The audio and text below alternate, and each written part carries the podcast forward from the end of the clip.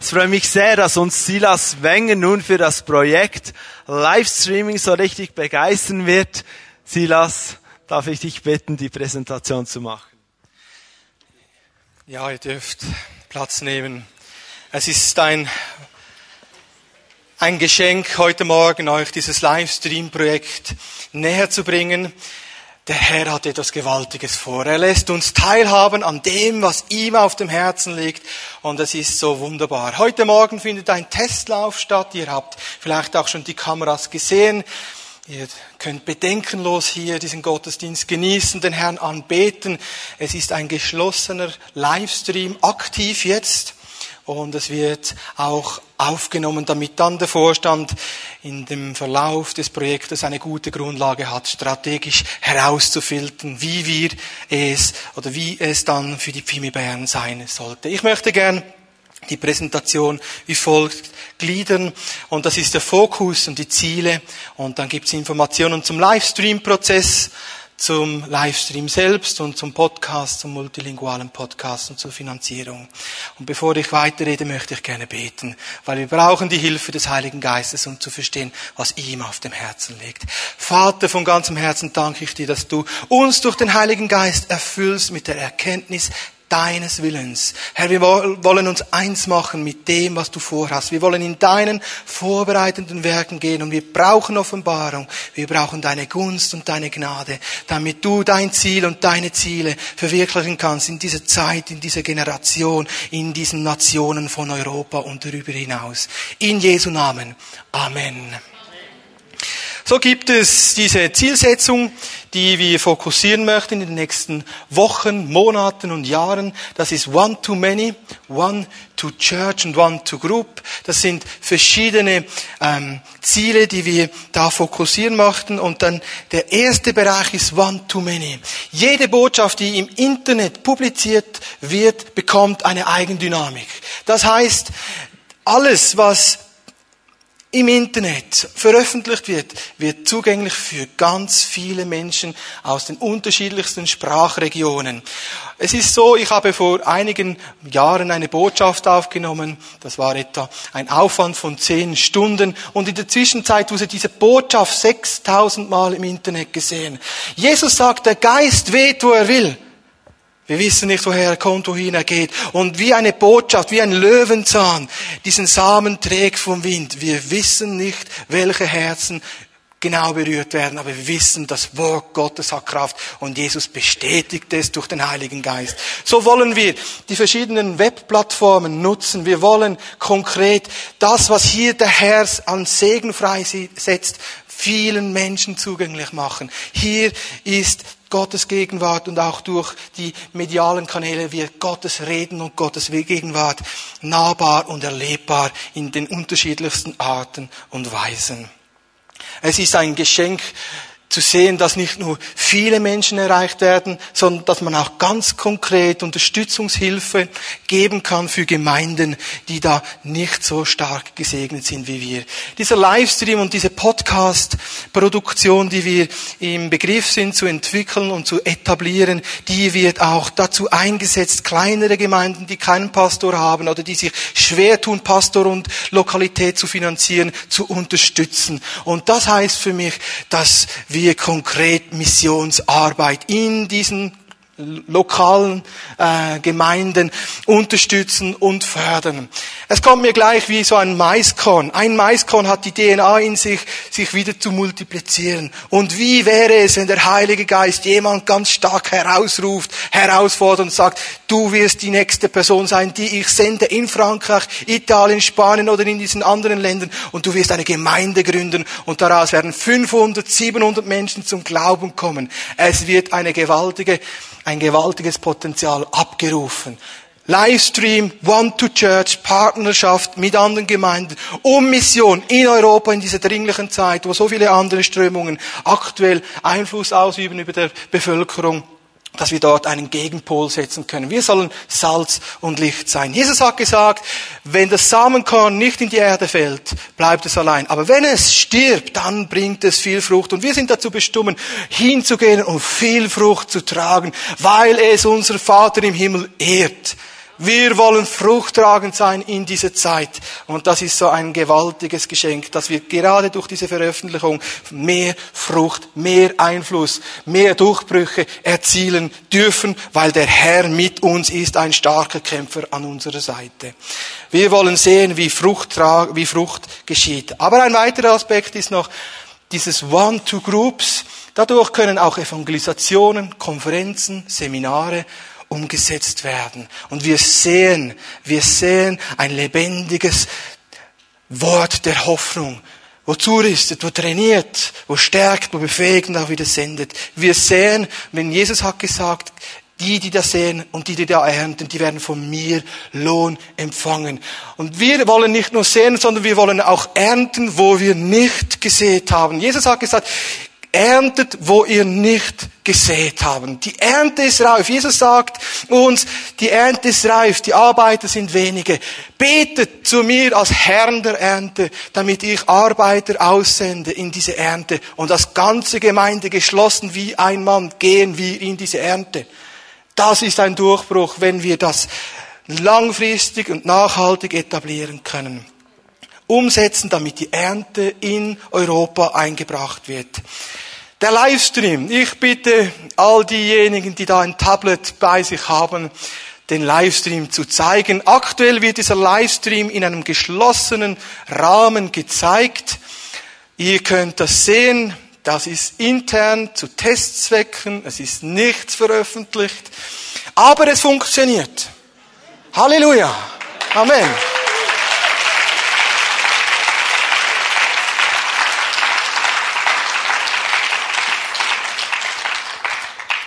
Die technische Umsetzung wird dann im Verlauf der Prozessgestaltung zugeschnitten auf die Pfimibären, auf die Räumlichkeiten angepasst und umgesetzt. Es wird nicht so sein wie jetzt mit diesem Aufbau vom christlichen Televisionsstudio. Ähm, es wird angepasst sein für unsere Bedürfnisse und die Möglichkeit schaffen, damit wir in den nächsten Jahren Lernerfahrungen sammeln können und uns weiterentwickeln können. Der Livestream ist auch dann aufgenommen und ist dann für weitere TV-Stationen zugänglich. Ich möchte zum Prozess kommen. In den letzten drei Monaten durfte ich viele Gespräche mit einigen führen und es ist so ein Geschenk, euer Herz zu spüren. Ihr brennt für Jesus und das macht Freude. Es wurden der Teamaufbau wurde vorangetrieben und heute darf ich euch dieses Projekt näher bringen und dann am 7. September wollen wir gemeinsam mit Freudigkeit und mit Glauben das zusammenlegen an Finanzen und Ressourcen, damit dieses Projekt auch finanziert werden kann. Bis Ende Jahr 2014 wird die Einführung sein derjenigen, die sich für dieses Livestream-Projekt interessieren, weil es braucht ja auch Leute, die das auch bedienen. So, wenn du ein Herz hast für medientechnische ähm, Geräte, dann darfst du dich noch melden. Die Einführung, Schulung wird bis Ende Jahr ähm, abgeschlossen. Und dann ab dem Jahr 2015 wird ein Testlauf starten mit diesen Geräten, die dann für uns extra gekauft und bestellt und installiert werden, die dann auch für unsere Ausrichtung, unsere strategische Zielsetzung geeignet sind. Und dann im Verlauf des Jahres 2015 wird dann der Vorstand nach der Klärung von verschiedensten äh, Brennpunkten und ähm, Überlegungen von privatrechtlichen und anderen Aspekten, Sorgfaltspflicht, dann das Go geben zur Veröffentlichung. Jetzt komme ich noch zum Schluss zu etwas ganz, ganz Schönem und Tollem. Wir dürfen als Gemeinde multilingual produzieren. Und das ist ein großer Unterschied im Gegensatz zu anderen Gemeinden, Werken und Institutionen. Das, was wir machen, wird gleich in einige Sprachen übersetzt und dann in den verschiedenen Webbereichen publiziert, so dass jemand in Rom, in Madrid, irgendwo in London, Pfimibern äh, genießen kann, sich segnen lassen kann. Es ist ein Geschenk.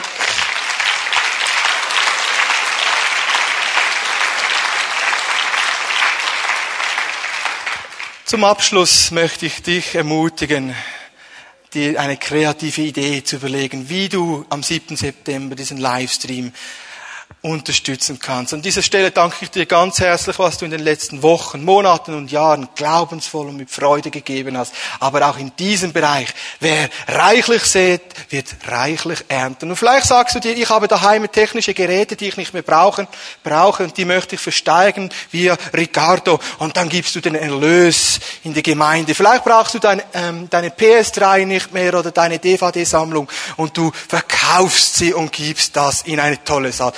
Oder vielleicht denkst du, ja, ich bin ähm, eher der Gourmet, ich genieße gerne etwas. Und du sagst dir, okay, jedes Glasse und jedes Dessert, das ich mir gönne in den nächsten Tagen, das werde ich verdoppeln und ich gebe das in die Gemeinde.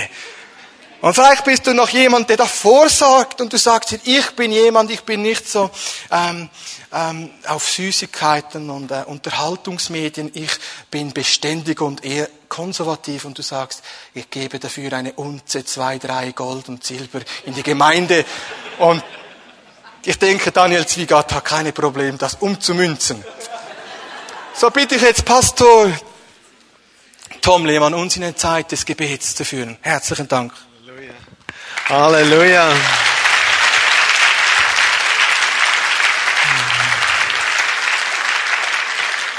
Wow, ich bin begeistert. Ich, wow, wir dürfen wirklich von Gott begeistert sein und von solchen Projekten, weil er arbeitet mit uns Menschen und er, er nutzt diese Kanäle. Livestreaming hilft mit, dass dieses Wort Gottes weitergeht und Menschen Jesus kennenlernen können. Dafür wollen wir jetzt beten, werden dann nochmal ein proklamatives Lied singen. Lasst uns gemeinsam aufstehen. Zwei Anliegen. Wir wollen beten, dass wir durchziehen können, dass die Vision wirklich umgesetzt wird, auch so, dass dann viele, viele Menschen eben auch in verschiedenen Sprachen das Wort Gottes hören, dass das Wort gesät wird. Das ist die Umsetzung der Vision. Nicht nur dass es möglich sein könnte, sondern dass es geschieht. Und dann wollen wir auch beten, dass es umgesetzt wird, die Vision umgesetzt wird, dass viel Finanzen auf so kreative Art und Weise zusammenkommen, dass Gold umgemünzt wird oder die DVD-Sammlung oder was auch immer. Ich leite das Gebet, aber beten wir wie Männer und Frauen Gottes, wie Erben des Königreichs. Beten wir zu unserem himmlischen Vater, Vater im Himmel. Wir kommen als, als deine Kinder zu dir und wir preisen dich für deine Pläne, deine Gedanken auch über diesem Livestreaming und wir ehren dich und wir beten, dass diese Vision auf den Boden kommt, dass sie real wird, dass keine Hindernisse dem der Ausbreitung dieses Wortes, deines Wortes entgegengesetzt werden können.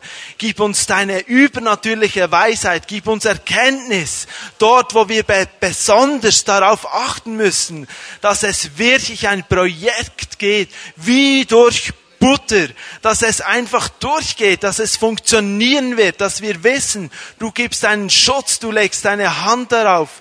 Wir beten auch, dass Finanzen freigesetzt werden. Herr, schenke uns diese Kreativität, mehr davon. Wir besitzen so viel und gib uns Möglichkeiten, wie wir wirklich Geld freisetzen können. Wir zuerst. Aber ich bete auch, du bist der Gott, du bist Herr über Silber und Gold. Ich bete, dass dieses Geld, das vielleicht jetzt auf irgendeiner Bank liegt, noch nicht bei uns ist, aber das in dein Königreich gehört, dass es kommt im Namen Jesu, dass es freigesetzt wird, damit Menschen das Evangelium hören. Amen. Amen. Lass uns den Herrn nochmals anbeten mit einem Lied. Und Herr Jesus, wir heißen dich in unserer Mitte willkommen. Du bist der auferstandene König und du lebst. Wir dürfen vor dir stehen, dich anbeten, dich preisen, uns beugen vor dir, unsere Herzen öffnen, um von dir zu hören.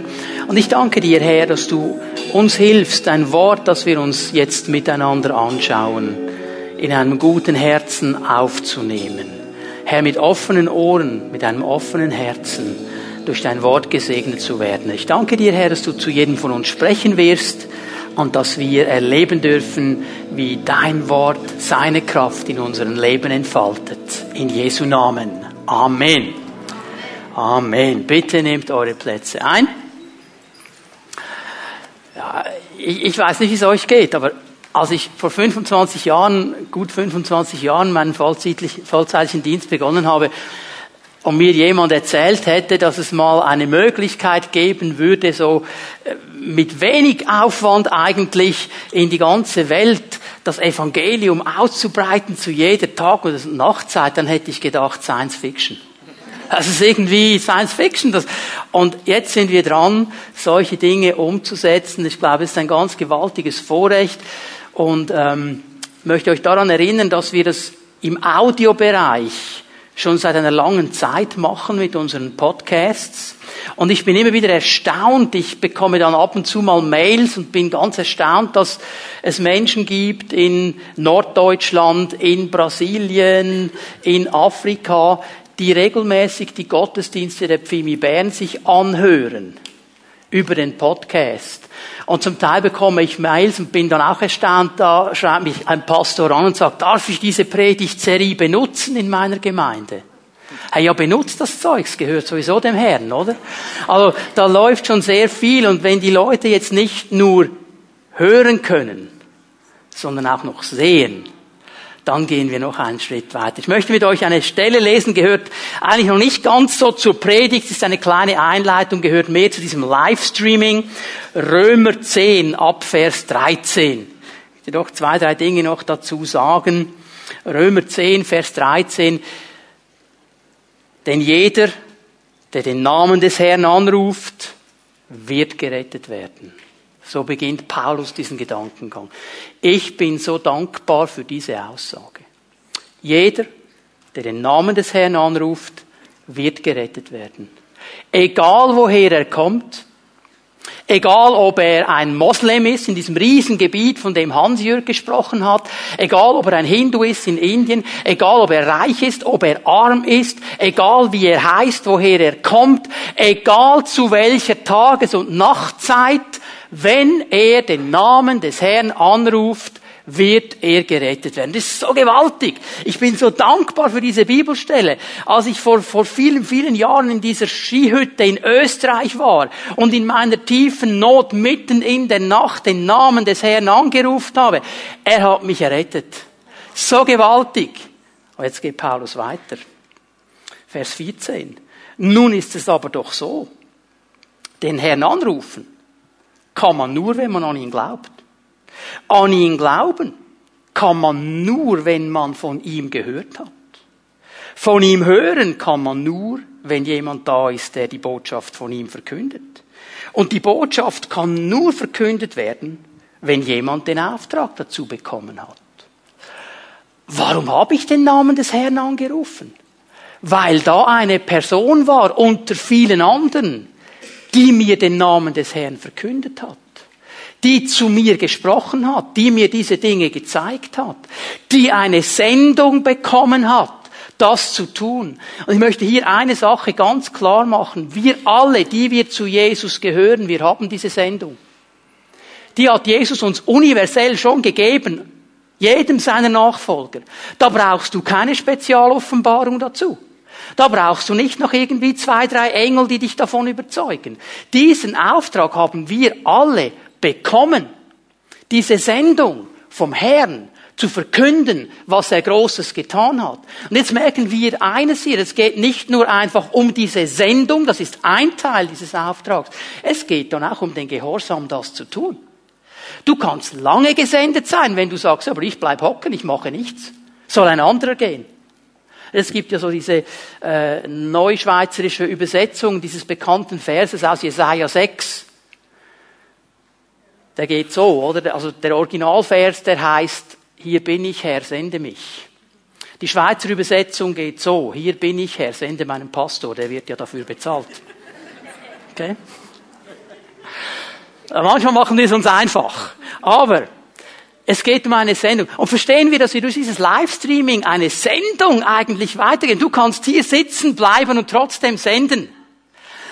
Und zwar an einem Ort, wo du nie hinkämst ins Schlafzimmer der Menschen. In die Küche der Menschen, in den Bastelraum, wo immer sie ihre Antennen haben, ihren Fernsehen haben, ihr, ihr Tablet haben, ihren Computer haben.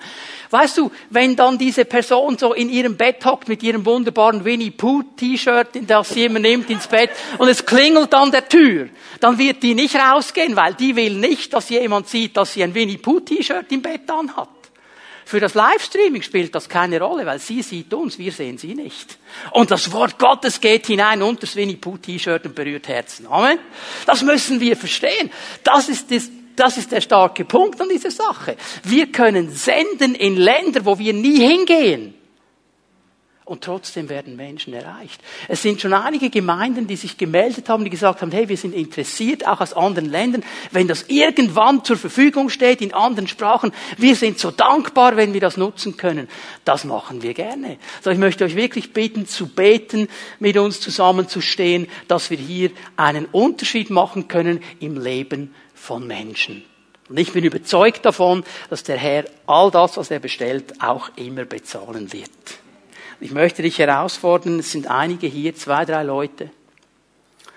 Der Herr hat dir etwas aufs Herz gelegt, während dem Silas hier vorne gesprochen hat. Er hat dir einen genauen Betrag aufs Herz gelegt. Möchte ich ermutigen, genau das zu tun. Wenn es der Herr gesagt hat, dann wird es zu deinem Segen sein. Aber ich möchte nicht über Geben und so weiter sprechen heute Morgen, sondern über etwas ganz, ganz Wichtiges. Ein bisschen im Zusammenhang auch mit diesem Senden, mit diesem Wort Gottes. Es ist mir aufgefallen im Neuen Testament, ähm, dass ich einen Prozess sehe in drei Schritten, der immer und immer wieder kommt. Hören, Glauben, bewahren. Hören ist eine Sache. Dann entsteht Glauben dann mache ich hoffentlich eine Entscheidung. Aber dann kommt ein dritter Punkt und das ist das Bewahren. Und über diesen Dreischritt möchte ich heute Morgen ein bisschen sprechen. Das erste, was ich hier klar machen möchte, ist schon angetönt, auch Silas hat es schon erwähnt. Das Wort Gottes hat immer eine Auswirkung. Das Wort Gottes hat immer Kraft. Ob ich das spüre, ob ich das sehe, ist nicht die Frage. Jesaja im Alten Testament, er sagt schon, das Wort Gottes wird immer vollbringen, zu was es gesandt ist. Es wird nicht leer zurückkommen. Das hat nichts zu tun mit meinen Gefühlen. Das hat nichts zu tun mit meiner Einschätzung. Das hat zu tun mit diesem Glauben, mit diesem Wissen, Gott steht zu seinem Wort und sein Wort ist kraftvoll. Und immer da, wo es ausgesprochen wird, da, wo es verkündet wird, da, wo es hineingeht in Situationen, da wird es eine Auswirkung haben. Ich vergleiche das immer mit einer Zeitbombe.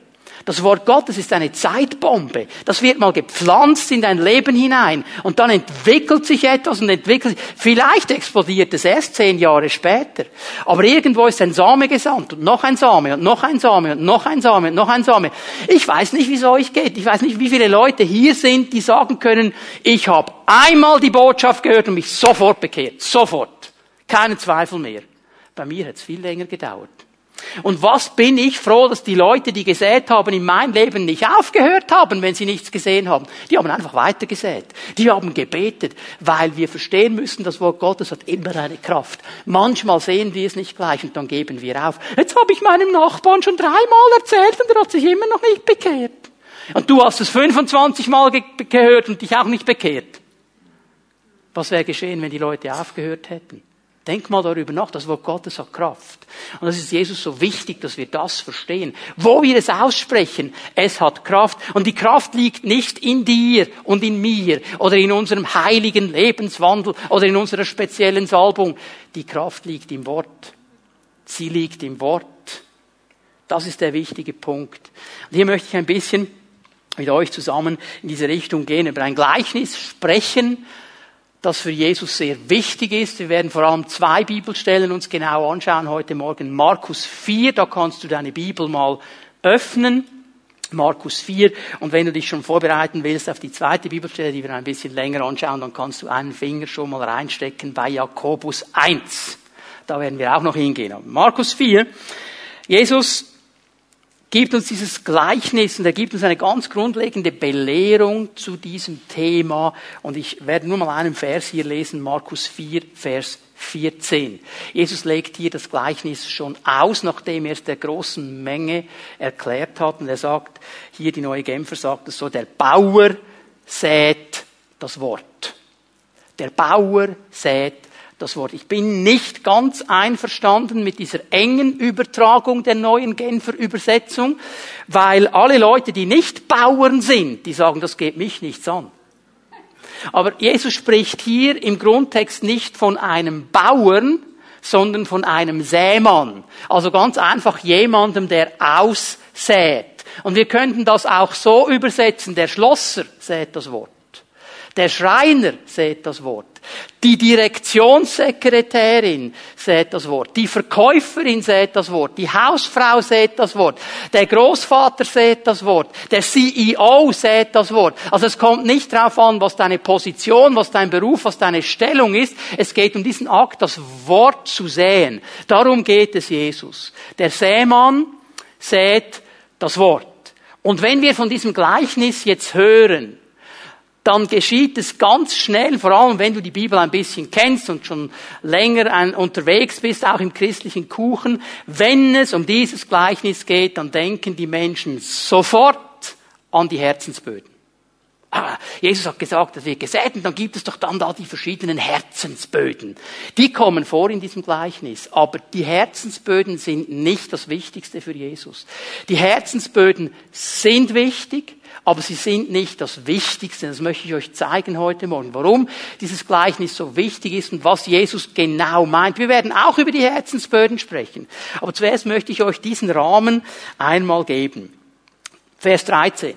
Gehen einen Vers nach oben. Markus 4, Vers 13. Jesus hat dieses Gleichnis gepredigt. Vor der großen Menge. Jesus hat vor vielen Menschen gepredigt und er hat vor diesen vielen Menschen nicht ausgelegt und erklärt, was er gepredigt hat. Er hat einfach gepredigt, er hat gesät. Aber seinen Jüngern, diesen Menschen, die ihm ganz neu waren, ihnen hat er immer die Erklärung, die Belehrung gegeben. Ich kann mir das so vorstellen, Jesus hat das gepredigt, die Geschichte erzählt, das Gleichnis erzählt, hat die Jünger angeschaut und gemerkt, bei jedem Wort, das er sagt, verstehen die noch weniger. Die sind so da gestanden. Hä? Um was geht es? Dann waren sie natürlich bei ihm zusammen dann in diesem Haus und er hat ihnen das erklärt und hat ihnen noch einmal ganz genau versucht zu erklären, um was es geht. Sagt im Vers 13 etwas ganz Interessantes. Er fuhr fort, sagt, dieses Gleichnis versteht ihr nicht. Jungs, ihr habt es nicht gecheckt. Ihr habt nicht verstanden, um was es geht. Wie wollt ihr dann überhaupt alle anderen Gleichnisse verstehen? Das ist jetzt der wichtige Punkt. Ihr habt dieses Gleichnis nicht verstanden. Ja, wie wollt ihr dann die anderen verstehen? So, die Jünger, die hatten ein Problem hier, dieses Gleichnis mal zu verstehen. Wenn wir diesen Vers uns anschauen, so wie es auch gezeigt wird auf der Leinwand, neue Genfer Übersetzung, lesen wir zweimal verstehen. Jesus braucht hier zwei verschiedene griechische Worte, um uns ein ganz umfassendes Bild zu geben. Er spricht einmal davon, von einem Wort, das bedeutet Wissen aufgrund von Einsicht und Intuition. Wissen, weil dir das jemand genau erklärt hat, weil du Einsicht hast. Oder weil du intuitiv verstehst, es geht in diese Richtung. Also wenn ich mit meiner Hand auf eine glühend rote Herdplatte zugehe, dann merke ich intuitiv, es wird wärmer. Je näher dass ich gehe, desto wärmer wird's. Und ich hoffe, meine Intuition ist gesund genug, dass ich nicht so weit gehe, dass sie drauf liegt, dann verbrenne ich es mir nämlich. Das ist ein Aspekt. Ich habe verstanden, wenn ich hier weitermache, dann ist das nicht gut. Mir hat das jemand erklärt. Das ist so eine Sache ja in der Kindererziehung. Wir versuchen ihnen ja zu erklären, was gut wäre, aber sie müssen dann zwei, dreimal in eine Wand hineinrennen und es selber spüren. Und jetzt sind wir beim zweiten Aspekt, den Jesus hier auch braucht. Wissen aufgrund von Erfahrung. Wie viele Male bin ich in eine Wand hineingerammt und das kam mir dann in den Sinn, mein Vater hat mir mal gesagt, mach das nicht so. Jetzt hatte ich aber das umfassende Wissen. Jesus möchte Folgendes, dass wir in unserem Kopf, in unserem Verstand und in unserem Herzen verstehen, um was es geht. Nicht nur auf der einen Ebene. Er will, dass wir mit dem Verstand verstehen, aber auch mit dem Herzen. Dieses herzensverbunden sein mit Jesus und hier das Herz dieser ganzen Sache verstehen und verstehen, auf was Jesus hinaus will. Denn er sagt nämlich noch etwas. Wenn ihr dieses eine Gleichnis nicht versteht, wie wollt ihr da all die anderen verstehen. Mit anderen Worten, er sagt, dieses Gleichnis vom Sämann ist ein fundamentales Gleichnis im Reich Gottes. Denn darum gehen ja die ganz große Zahl aller Gleichnisse um das Reich Gottes. Erinnert ihr euch, wie Jesus immer sagt, das Reich Gottes ist wie? Das Reich Gottes ist wie? Das Reich Gottes. Er erklärt in Gleichnissen, wie das Reich Gottes ist. Das Reich Gottes ist nichts anderes als seine Herrschaft über unseren Leben. Mit anderen Worten, er will uns erklären, wie seine Herrschaft in uns und durch uns gelebt wird. Er sagt aber, wenn ihr dieses grundlegende Gleichnis nicht versteht, könnt ihr die anderen nicht verstehen. Es ist wie beim Autofahren. Wenn du lernst, Auto zu fahren und du setzt dich hinein in das Auto und dann hast du den Schlüssel und du drehst ihn aber nicht. Oder heute gibt es oft einen Knopf, du drückst den nicht. Jemand hat mir gesagt, zwischen den Gottesdiensten es gibt noch etwas Neues, da musst du nur noch den Schlüssel hineinlegen und das Auto startet. Wenn du das Auto nicht startest, dann wirst du nie fahren können dann kannst du alles andere nicht lernen. Wenn du diesen allerersten Schritt nicht tust, nicht verstehst, kannst du nicht aufbauen. Das ist das, was Jesus sagt. Wenn ihr die Zielrichtung dieses Gleichnisses nicht versteht, werdet ihr alle anderen auch nicht verstehen. Um was geht es ihm? Schauen uns das nochmal genau an. Um was geht es unserem Herrn? Vers 14 haben wir das Thema des Gleichnisses gesehen. Das Wort wird gesät. Das Wort wird gesät. Darum geht es ihm mal vor allem. Und dann das zweite, das Ziel im Vers 20. Markus 4, Vers 20. Was ist das Ziel?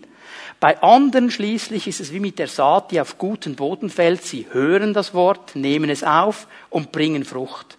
30-fach, 60-fach und 100-fach.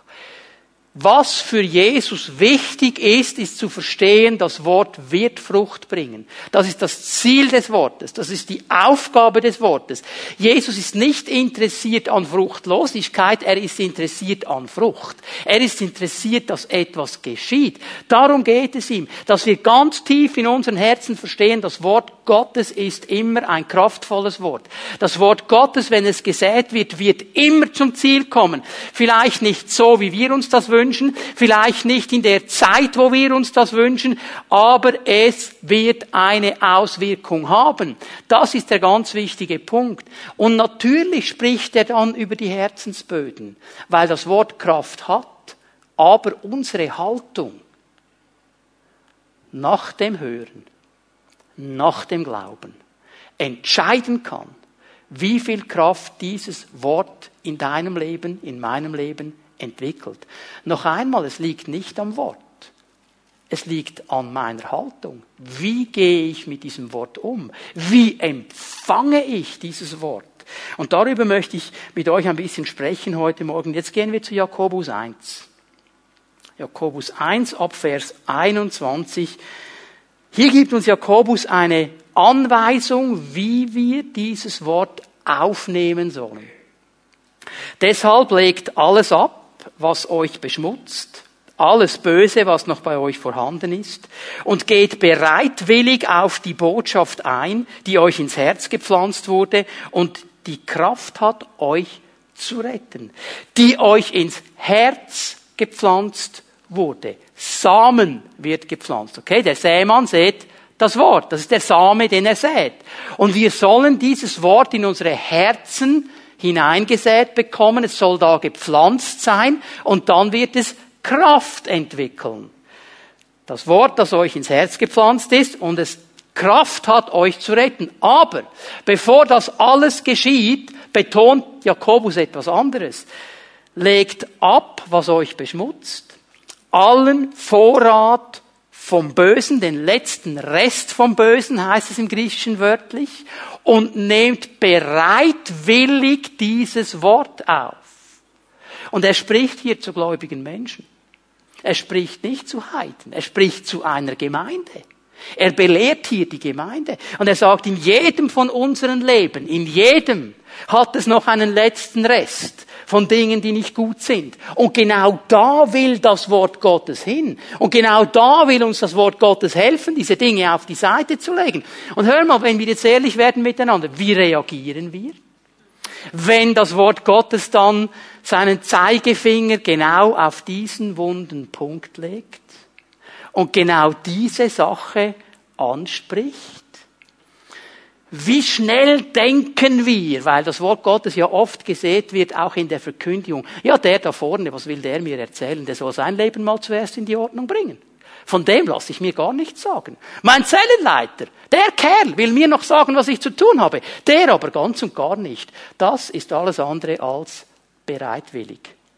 Wir haben immer eine Erklärung, warum es jetzt in diesem Moment für mich so nicht stimmt. Und warum das Wort in diesem Moment für mich etwas anderes zu bedeuten hat. Das ist nicht bereitwillig. Bereitwilligkeit bedeutet, Herr, ich höre dein Wort, egal auf welchem Kanal das es kommt. Egal wo es herkommt. Egal wer es mir sagt. Und ich will hören, was du zu sagen hast. Und ich will bereitwillig, einige deutsche Übersetzungen sagen mit Sanftmut. Mit Sanftmut nicht explodieren, nicht rechtfertigen, sondern sagen, Herr, es ist dein Wort. Ich will es aufnehmen. Ich will es gepflanzt haben in mein Leben hinein. Ich will, dass es sich entwickeln kann. Denk daran, äh, die Kinder machen das immer erste, zweite Klasse so. Da haben sie den Auftrag, einen Samen zu säen und dann sollen sie genau beobachten, wie das Pflänzchen rauskommt. Und es ist doch bei allen Kindern so, die machen dann das in der Schule und dann bringen sie ihren Joghurtbecher nach Hause. Die Lehrerin, der Lehrer hat genau erklärt, was sie jetzt machen sollen. Und dann wollen sie doch schon am nächsten Morgen abdecken und schauen, ob etwas da kommt. Und die Mutter sagt, nein, nein, nein, nein, ja nicht, warte, du musst Geduld haben, du musst Geduld haben. Es kommt dann schon. Weißt du, der Same braucht ein bisschen Geduld. Genauso ist es mit dem Wort Gottes. Der ist gepflanzt in unsere Leben hinein und der soll da bleiben. Und er braucht eine gewisse Zeit. Ich möchte dich ermutigen, nicht aufzugeben. Bleib da dran. Das Wort Gottes hat eine Kraft und es wird sie entwickeln. Aber wie ich bereitwillig bin zu hören und diesen Samen auch pflanzen lasse in mein Leben hinein, das wird die Kraft entwickeln die Kraft ist ganz interessant. Im Griechischen steht hier wörtlich, dieses Wort hat die Kraft, eure Seelen zu retten. Eure Seelen zu retten. Und dieses Wort hier bedeutet zum Leben zu bringen, dahin, wo das Leben ist. Es bedeutet Heilung, es bedeutet vor Gefahr retten, es bedeutet Wiederherstellung. Es ist ein ganz breites Wort. Wenn ihr euch erinnert, in Markus 5, diese Frau mit dieser Blutkrankheit, die zu Jesus kommt und den Saum seines Kleides anfasst und Jesus dreht sich um und er sagt, meine Tochter, dein Glaube hat dich gerettet. Genau dasselbe Wort. Also hier ist auch Heilung drin. Das Wort Gottes wird eine Kraft entwickeln, wenn wir bereitwillig hinhören und bereit sind, das zu tun, was das Wort uns sagt. Und das ist der nächste Punkt, den Jakobus bringt, Vers 22. Hört euch diese Botschaft nicht nur an, sondern handelt auch danach. Andernfalls betrügt ihr euch selbst. Also nicht einfach nur hören, sondern tun, was gehört wird. Sonst, sagt Jakobus, betrügst du dich selber. Und ich höre immer wieder mal, boy, ich habe eine geniale Predigt gehört, musst du dir anhören. Ich bekomme immer wieder die genialen Predigten und ich frage dann manchmal nach, ja gut, hast du dir das gehört, machst du es auch? Ja, ist einfach genial, oder was der sagt, ist genial. Ja, das interessiert mich jetzt nicht. Machst du was? Wir können hören, hören, hören, hören, hören, hören und nicht tun. Und dann sagt Jakobus, du betrügst dich selber. Wenn du nur hörst, damit es in den Ohren kitzelt. Hör mal, es geht nicht um Rhetorik, es geht nicht um die Worte gut zusammenzustellen, es geht nicht um die logischen Argumente, es geht um das Wort Gottes, das wir bereitwillig aufnehmen und dann tun. Dann wird die Kraft sich entwickeln. Sonst betrüge ich mich selber. Und Jakobus geht noch einen Schritt weiter. Im nächsten Vers, Vers 23, und wer sich Gottes Botschaft zwar anhört, aber nicht danach handelt, gleicht jemandem, der sein Gesicht im Spiegel betrachtet und der, nachdem er sich betrachtet hat, weggeht und sofort wieder vergisst, wie er ausgesehen hat. Das ist interessant. Ich habe so darüber nachgedacht. Ich glaube, äh, du könntest mir ein Foto zeigen, ein uraltes Foto, wo ich drauf bin. Ich kenne mich. Ich weiß, wie ich aussehe, ich weiß, wie ich ausgesehen habe. Ich kenne mich auf diesen Fotos. Und hier sagt Jesus, einer, der nur hört, Jakobus vielmehr, einer, der nur hört und nicht tut, was er gehört hat, der schaut in den Spiegel, er geht weg und er weiß nicht mehr, wie er aussieht. Er hat seine Identität vergessen. Er weiß eigentlich gar nicht, wer er ist. Er weiß eigentlich gar nicht, was der Halt in seinem Leben ist. Er ist völlig identitätslos. Und das ist der Punkt, warum so viele Christen Probleme haben, ihre Identität in Christus zu verstehen. Weil sie hören, hören, hören, hören, hören, hören. Und das ist vielleicht die einzige Schwachstelle am Livestreaming. Du kannst hören, hören, hören, hören, hören, hören. Aber dann brauchst du eine Hauszelle, die dir dabei hilft, umzusetzen, okay? Wir können hören, hören, hören, hören, hören, hören. Manchmal bin ich erstaunt in der Hauszelle, wenn man über die Predigt vom Sonntag austauscht, oh, was wurde jetzt schon wieder gepredigt? Was wo, am Dienstag?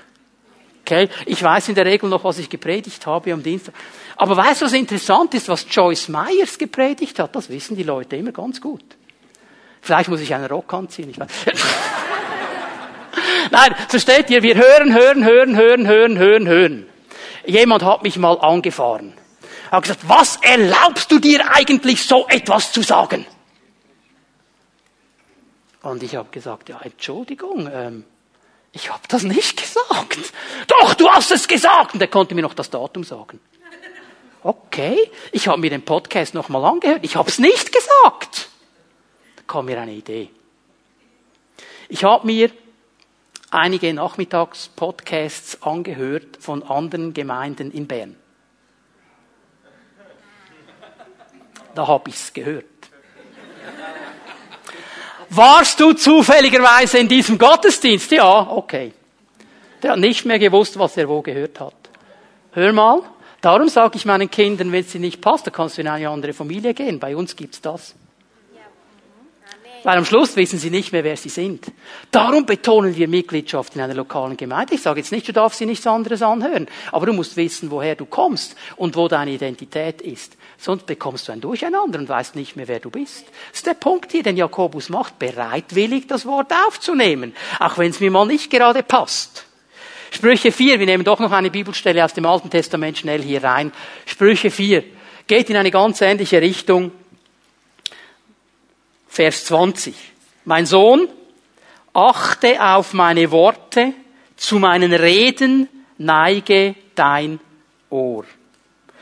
Achte auf meine Worte. Sei aufmerksam. Dieses Wort kennen wir heute fast nicht mehr. Aufzumerken. Das heißt, etwas auf die Seite zu legen und sich auf etwas anderes zu konzentrieren bewusst hinhören, was da gesagt wird. Der Herr sagt, hey, achte auf meine Worte. Sei aufmerksam, hör sie gut zu, neige dein Ohr zu meinen Reden, das heißt, strecke dich aus, biege ab in diese Richtung, wo mein Wort gesagt wird und höre da ganz gut zu. Vers 21, lass sie nicht aus deinen Augen, bewahre sie in deinem Herzen, in deinem Innern. Denn sie sind Leben für die, die sie finden und Heilung sind sie für den ganzen Leib. Wir müssen aktiv werden und das Wort hören. Wir müssen unsere Herzen öffnen und hören, was das Wort Gottes zu sagen hat. Und dann im tiefsten Herzen drin bewahren. Das ist das, was die Sprüche uns hier sagen. Festhalten, sich danach richten, Täter werden. Und ich habe so gedacht, das ist auf der einen Seite passiv und auf der anderen Seite aktiv. Also auf der einen Seite halte ich das fest, ich stehe da passiv mit beiden Beinen am Boden, ich halte das fest, ich lasse mir das nicht stehlen, aber auf der anderen Seite werde ich auch aktiv und fange an zu tun, was das Wort mir sagt, mit diesen Schritten, einer um den anderen. Und das gehört beides zusammen, zu bewahren in unseren Herzen. Das ist dem Herrn ganz, ganz wichtig. Und bitte merke hier, unser Herz wird angesprochen, nicht der Verstand. Unser Herz. Es geht um diese Herzensbeziehung. Ich muss immer an Hiob denken. habe von dir nur vom Hören sagen vernommen. Hiob wusste viel vom Hören sagen. Jetzt haben meine Augen dich gesehen. Was hat er gemeint? Sein Herz. Jetzt hat er verstanden, wer der Herr wirklich ist. Und es geht hier immer um beides. Aber er spricht hier das Herz an. Er sagt, es geht darum, das Herz zu bewahren, das Wort im Herz zu bewahren. Warum ist das wichtig? Weil Jesus uns im Neuen Testament ganz klar lernt, wes des Herzen voll ist, geht der Mund über. Was in deinem Herzen ist, das wird rauskommen. Und er sagt uns jetzt, bewahre dieses Wort. Man könnte dieses äh, hebräische Wort übersetzen mit einzäunen mit bewachen. Mach einen Zaum drum. Bewache es ganz genau. Halte es fest. Es ist so wichtig. Warum ist es wichtig? Wenn wir darauf Acht geben, wenn wir es bewahren, dann sagt Jesus, es hat ganz massive Auswirkungen. Es wird Leben sein denen, die es bewahren und Heilung für ihren ganzen Leib. Für Geist, Seele und Leib. Kraft des Wortes. Kraft des Wortes. Mach deinen Schreiber bereit. Ich gebe dir jetzt ein paar Bibelstellen. Ich werde nicht alle lesen. Schreib sie dir auf. Du kannst sie nachher zu Hause in Ruhe noch einmal lesen. Ich möchte einfach ganz kurz mal ein paar Bibelstellen betonen, wo der Segen des Bewahrens beschrieben wird. Ich kann die nicht alle lesen. Ich habe zu wenig Zeit. Ich versuche jetzt im Moment gerade drei Predigten in eine hineinzutun. In der Zeit von einer hoffentlich gelingt. Psalm 119, Vers 11. Auch bewahre ich im Herzen, was du gesagt hast, um nicht gegen dich zu sündigen. Mit anderen Worten, das Wort im Herzen bewahrt hilft uns nicht zu sündigen. Es hilft uns auf dem richtigen Weg zu bleiben. Warum? Weil du, wenn du in der Versuchung bist, abzuzweigen auf den falschen Weg, dieses Wort in deinem Herzen hast, dann wird dieses Wort aufstehen und sagen, hey, das ist nicht gut, mach das nicht. Aber dazu musst du es bewahren. Offenbarung 3, Vers 8. Ich weiß, wie du lebst, sagt Jesus dieser Gemeinde, und was du tust. Du hast nur wenig Kraft, aber du hast dich nach meinem Wort gerichtet. Hier steht im Griechischen, du hast es bewahrt. Die neuen deutschen Übersetzungen haben oft gerichtet, du hast dich danach gerichtet, du hast es gehalten. Es ist immer dieses selbe Wort bewahren, festhalten, einzäunen. Und du hast dich unerschrocken zu meinem Namen bekannt. Darum habe ich eine Tür vor dir geöffnet, die niemand zuschließen kann. Wer das Wort bewahrt, wird Durchbrüche erleben in seinem Leben. Nicht menschliche, sondern göttliche. Jetzt gebe ich euch diese Stellen ganz schnell. Offenbarung 3, Vers 10. Johannes 14, Vers 21. Ihr könnt euch dann nach, der, nach dem Gottesdienst aushelfen, wenn einer die Stelle nicht gehabt hat. 1. Johannes 2, Vers 5. Und 1. Johannes 3, Vers 22. Und das sind nur ganz wenige Stellen über den Segen des Bewahrens. Und wir sehen in diesen Stellen, wie wichtig das ist, das Wort zu bewahren. Schützen, umzäunen, bewachen, festhalten. Und jetzt gehen wir zurück zu Markus 4.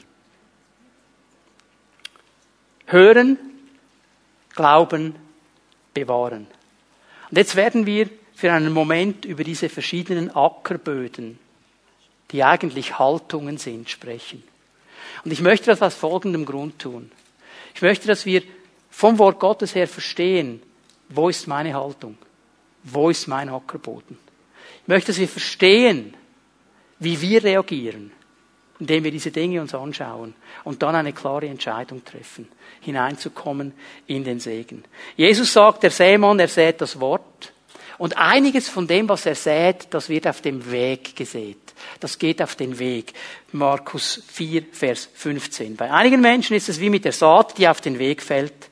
Das Wort wird gesät, doch sobald sie es gehört haben, kommt der Satan, nimmt das Wort wieder weg, das in sie hineingesät worden ist.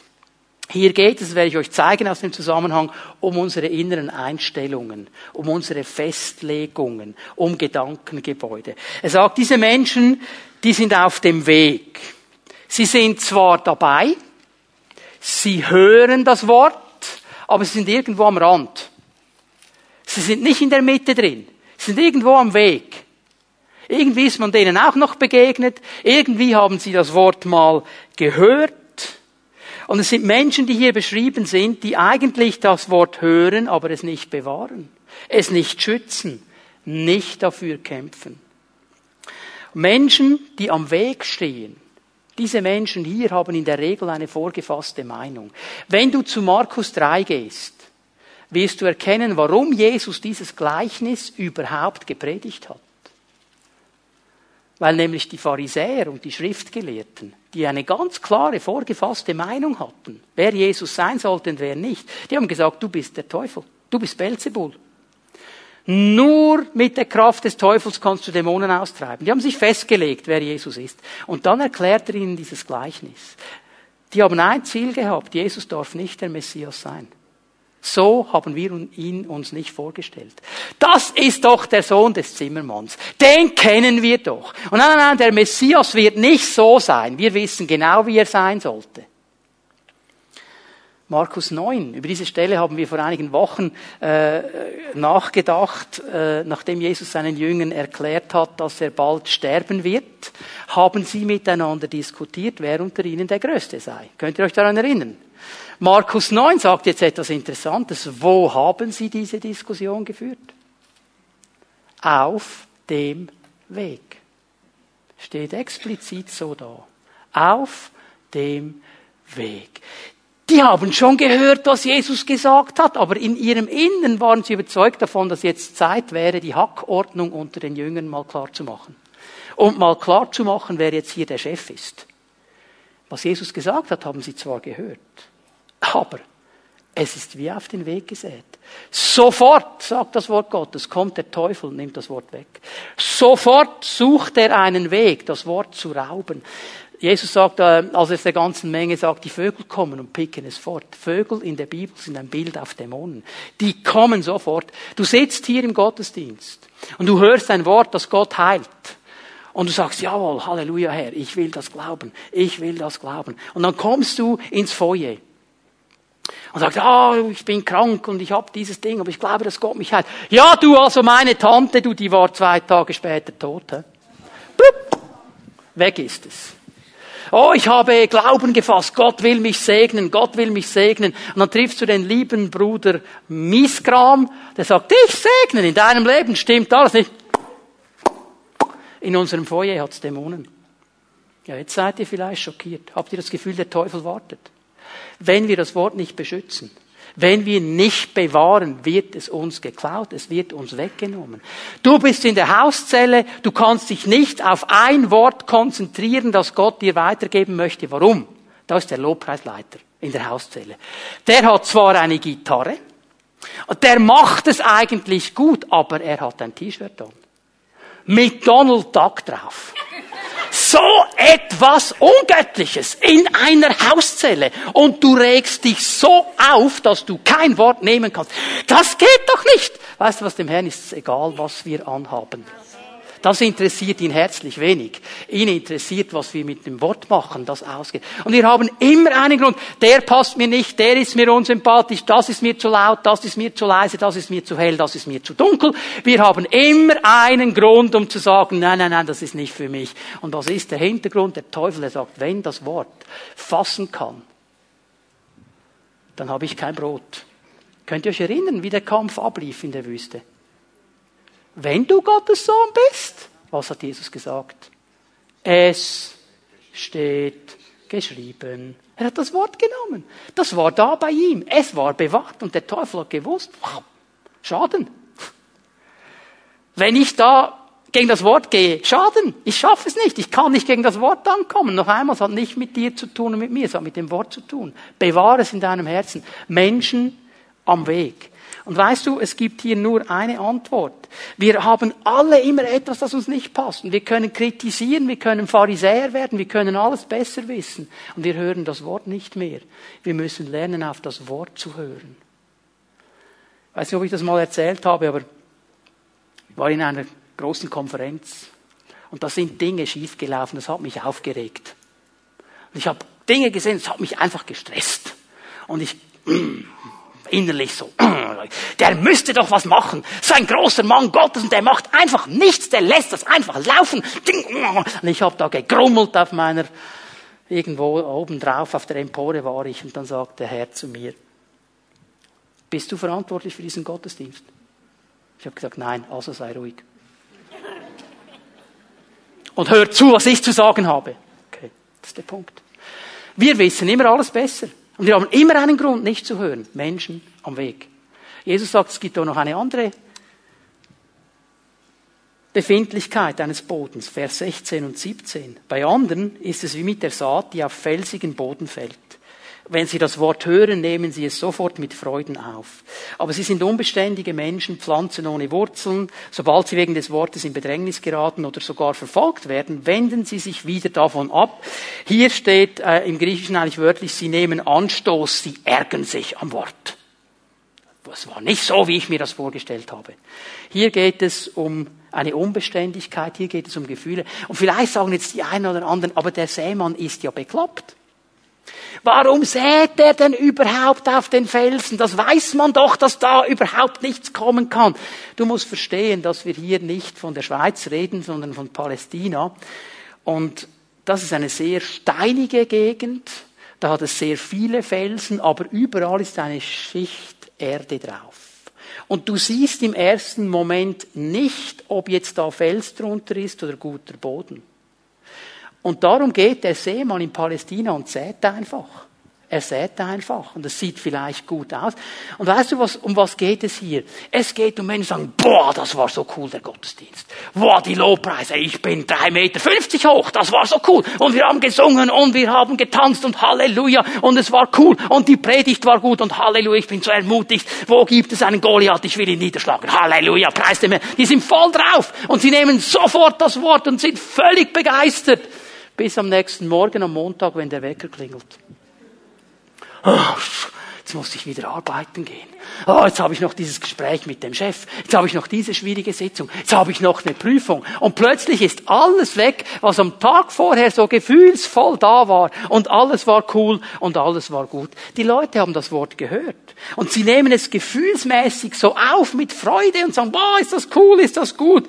Aber sobald der erste Widerstand kommt, sobald das erste kommt, wo sie sich das anders vorgestellt hätten, dann werden sie sauer dann regen sie sich auf. Dann sagen sie, boah, gehe ich irgendwo anders hin, das funktioniert ja nicht, was die da erzählen. Und Jesus sagt, der Punkt ist ein ganz ein anderer. Er beschreibt diese Menschen, er sagt, sie sind ohne Wurzel. Sie haben keinen Halt. Sie haben kein Fundament. Sie haben keine Festigkeit. Sie sind unbeständig. Es ist nur für eine kurze Zeit. Sie sind so Kinder des Moments. Wenn es gefühlmäßig für mich stimmt, dann ist alles cool. Und wenn es nicht stimmt, dann ist es nicht cool. Und sie können sich so nicht entwickeln, sie nehmen Anstoß. Sie werden sauer. Sie werden sauer auf das Wort. Weißt du, es ist interessant, als Jesus im Garten Gethsemane war, hat er gebetet. Herr, wenn es einen Weg gibt, Vater, wenn es einen Weg gibt, dass dieser Kelch an mir vorbeigeht, bitte nimm ihn von mir weg, ich möchte nicht ans Kreuz. Ich möchte das nicht. Wenn es irgendwie geht, bitte. Aber jetzt kommt das große Aber. Nicht mein Wille, dein Wille. Das ist das Gegenteil von Unbeständigkeit. Das Gegenteil von Gefühlen geprägt. Sagt, Herr, ich möchte nicht, wenn es irgendwie geht, aber bitte schön, Herr, dein Wille.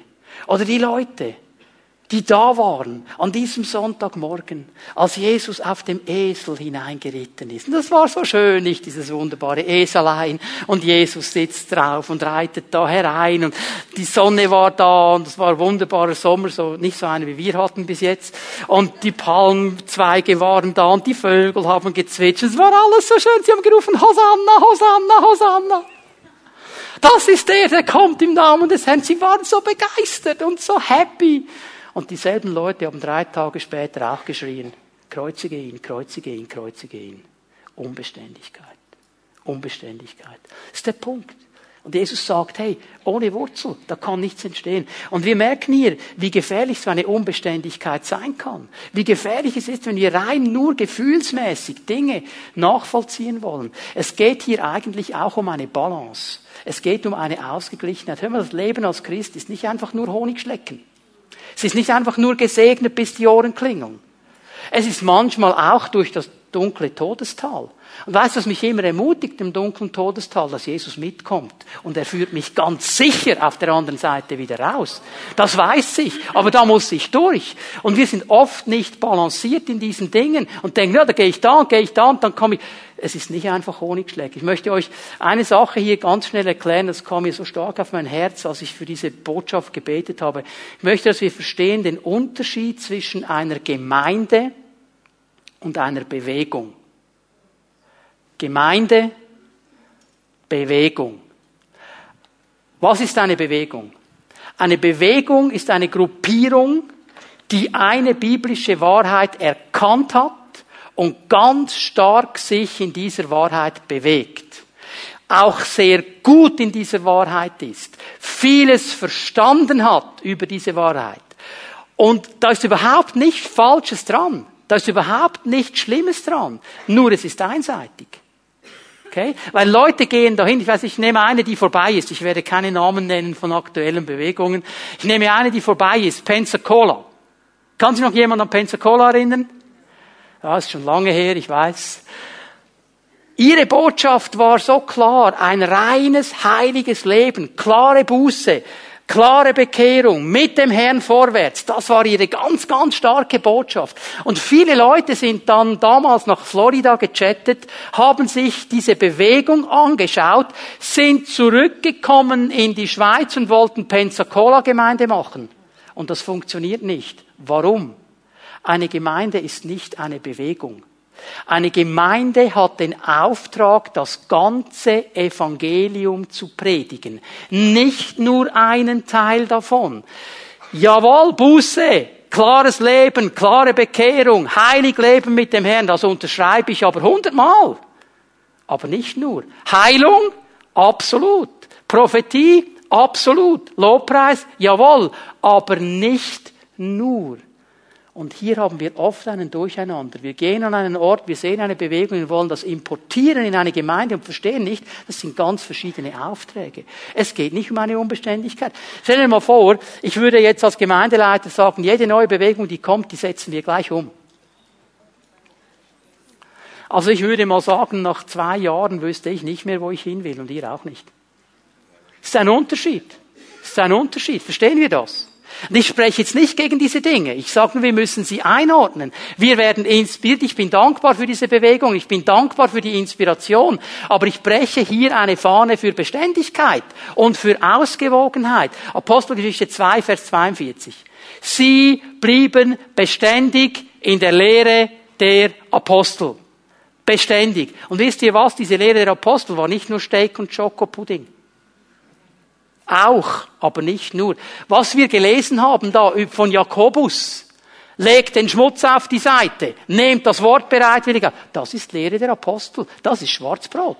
Und es geht alles zusammen. Es gibt Zeiten für Schokopudding und es gibt Zeiten für Schwarzbrot. Und wir brauchen alles, um ausgewogen zu leben. Sage ich übrigens auch den Leuten, die sich einseitig nennen, oh, ich bin Veganer. ist uneinseitig. Oh, ich esse nur Fleisch. Ist uneinseitig. Bitte sei ausgewogen in allen Bereichen des Lebens. Amen. Amen. Das dritte, das ich euch zeigen möchte, und auch hier übrigens das Problem, ist in unserem falschen Denken. Es gibt nur eine Antwort darauf, Buße. Buße ist nichts anderes, als das Denken zu ändern. Wir müssen denken in den Maßstäben des Reiches Gottes. Aber das Letzte, was ich euch zeigen möchte, ist Vers 18 und 19. Wieder bei anderen ist es wie mit der Saat, die ins Dorngestrüpp fällt. Sie hören das Wort, doch dann gewinnen die Sorgen dieser Welt, die Verlockungen des Reichtums und andere Begierden Raum, ersticken das Wort und es bleibt ohne Frucht. So, noch einmal. Auch diese Menschen haben das Wort gehört. Auch diese Menschen haben gehört. Alle drei haben gehört. Es ist also nicht am Wort. Das Wort haben alle gehört. Um was geht es? Das Wort wird erstickt von den Dornen, sagt Jesus. Dornen in der Bibel ist ein Bild auf den Fluch, unter dem die Welt durch den Sündenfall ist. Und Jesus hat diesen Fluch beseitigt und aufgelöst. weil wir herausgenommen sind aus dieser Weltzeit, weil wir in ein neues Reich hineinversetzt sind. Wir müssen hier verstehen, dass Jesus diesen Fluch jetzt mit drei äh, Begriffen eigentlich beschreibt. Sagt es mal die Sorgen dieser Welt. Die Last, die Angst, die Sorgen dieser Welt. Und ich meine, hey, wenn wir uns die Tagesschau anschauen, was jetzt gerade läuft auf unserem Planeten, da kannst du ja schon durchdrehen. Ich meine, Ukraine, Iran, Irak, Syrien, Palästina, Gazastreifen, all das, was läuft, diese, diese ISIS-Gruppe, die Frauen entführt und zwangsbeschneidet und solche Dinge, Ebola, da kannst du durchdrehen. Wenn du nicht deine Wurzeln im Wort Gottes hast, drehst du durch. Sag, wo kommen wir noch, noch hin mit dieser Welt? Aber wenn du weißt, ich bin eigentlich nicht mehr in dieser Welt, ich bin herausgenommen, ich bin in einem neuen Reich, ich habe einen neuen Chef, ich habe einen neuen Herrn und der führt mich und der leitet mich, dann kannst du bestehen. Aber wenn du diese Dinge auf dich einprasseln lässt, dann werden sie das Wort ersticken, sagt Jesus. All diese Sorgen, wir könnten uns tausend Sorgen machen. Unsere Tochter hat letzte Woche den Führerschein gemacht. Weißt du, was das für einen Vater bedeutet? Du könntest dir jetzt Sorgen machen, ist sie noch nicht da. Sie wollte doch noch. Sie, mit dem Auto können so viele Dinge passieren. Ich habe mich entschieden für Jesaja 55. Meine Kinder sind gelehrt vom Herrn und groß wird der Friede und der Schutz meiner Kinder sein. Ich proklamiere das. Ich will mich nicht einlassen auf diese Ängste. Ich könnte 100 haben. Oh, hier ist ein komisches Knötchen. Was könnte das sein? Ebola? ja. Verstehen wir? Wir können so viele Ängste und Sorgen haben. Wo sind wir verwurzelt? Wo stehen wir drin? Hey, wir alle stehen in dieser Gefahr. Aber das Wort Gottes sagt uns etwas anderes. Der Betrug des Reichtums, eine zweite Sache. Jesus hat nichts gegen Reichtum. Überhaupt gar nichts. Er hat nichts dagegen, wenn wir Reichtum haben. Er hat nur etwas dagegen, wenn der Reichtum uns hat. Und was er hier anspricht, ist, dass er sagt, hey, der Betrug des Reichtums. Wenn er dich betrügen will, dir nämlich sagt, hey, du hast so viel Geld auf der Seite, dir geht's gut, du bist sicher, du kannst dir alles leisten, ist alles Roger, alles abgedeckt, das ist Betrug. Weil sobald du so denkst, dann dienst du nicht mehr dem Gott der Bibel, sondern dem Gott Mammon. So heißt er. Und dann wird in deinem Leben eine offene Türe sein. Und dann, darüber könnte ich jetzt stundenlang reden, die Begierden nach den übrigen Dingen. All die Dinge, die die Welt noch sagt, die musst du haben. Sonst lebst du nicht richtig. Und die Bibel sagt, nö, das echte Leben ist bei Jesus. Jetzt merken wir, wo so ein Denken eindringt, sagt der Herr, da kann das Wort nicht richtig Fuß fassen, da kann das Wort nicht stark werden, da wird es auch nicht bewahrt. Alle haben gehört. Alle haben gehört. Was mich beschäftigt? Sogar ein Mitarbeiter von Paulus. Also, ich denke, Paulus, wenn der gepredigt hatte, boah, da kam was an Power, da könnten wir uns alle ein dickes Stück abschneiden. Ich denke mir, wenn Paulus gepredigt hatte, boah. Und sogar einer seiner Mitarbeiter, der Demas, hat die Welt wieder lieb gewonnen. Ist diesem Druck nicht standgehalten, hat nicht klar Schiff gemacht, hat nicht bewahrt, was er eigentlich gehört hat. Wie viel mehr wir. Ich möchte dich ermutigen, heute Morgen eine Entscheidung zu treffen. Ich habe bewusst diese Herzensböden mal kurz skizziert, weil ich wollte, dass wir uns einordnen können. Ich wollte, dass jeder von uns sagen kann, okay, ich merke, ich bin hier auf dieser Seite. Und dann möchte ich dich aufrufen, eine Entscheidung zu treffen. Zu sagen, Herr, ich möchte auf die andere Seite gehen. Ich möchte dieses Wort bewahren. Ich möchte ein Mensch sein, bei dem das Wort auf gutem Boden fällt, der die Kraft deines Wortes erlebt. Das ist ein Kampf, das ist ein geistlicher Kampf. Ich sage dir, die Vögel warten schon.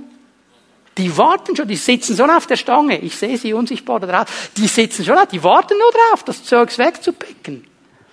Der Montag wartet auf dich. Es ist so. Alle die, die morgen wieder mit der Schule beginnen. Es ist so. Das könnte dir alle Freude rauben. Die Sorgen dieser Welt, ja schau dir die Tagesschau an, die warten schon auf dich. Und sie sind da. Wie entscheiden wir uns? Das ist ein geistlicher Kampf. Aber bewahre dieses Wort. Bewahre dieses Wort. Und ich möchte noch eine Sache sagen, bevor wir dann miteinander den Herrn anbeten. Ihr könnt schon mal aufstehen. euch bereit machen. Jette und ihr Team, Joel werden nach vorne kommen und wir werden den Herrn noch einmal anbeten miteinander. Ich möchte noch eine Frage beantworten, die vielen jetzt brennt. Könnte es sein, dass ich körperliche Symptome habe, weil ich das Wort nicht bewahre? Ja. Ja. Und ich sage das nicht, um jemanden auszuzählen oder jemandem ein schlechtes Gewissen zu machen. Ich sage einfach das, was das Wort Gottes sagt. Es sagt nämlich, wenn du es bewahrst, wird es Heilung sein für deinen Leib. Also wenn du es nicht bewahrst, jetzt kannst du es umdrehen. Aber heute Morgen ist der Herr hier und er möchte dir begegnen. Darf ich bitten, dass Zellenleiter, die hier sind, sich mit ihren Ehepartnern gleich bereit machen? Bitte kommt gleich hier nach vorne, stellt euch auf, macht euch bereit, mit Menschen zu beten. Wir werden in die Anbetung gehen, in den Lobpreis. Bitte, Joel, leite uns mit deinem Team noch einmal in die Anbetung. Und während wir den Herrn anbeten und preisen, da möchte ich dich einladen, eine Entscheidung zu treffen. Ich möchte dich einladen, dir die Unterstützung im Gebet abzuholen von deinen Brüdern und Schwestern hier vorne. Wenn du merkst, das ist die Haltung, mit der ich zu kämpfen habe, das ist der Herzensboden, so sieht es bei mir aus, hey, dann komm doch zu Jesus heute Morgen.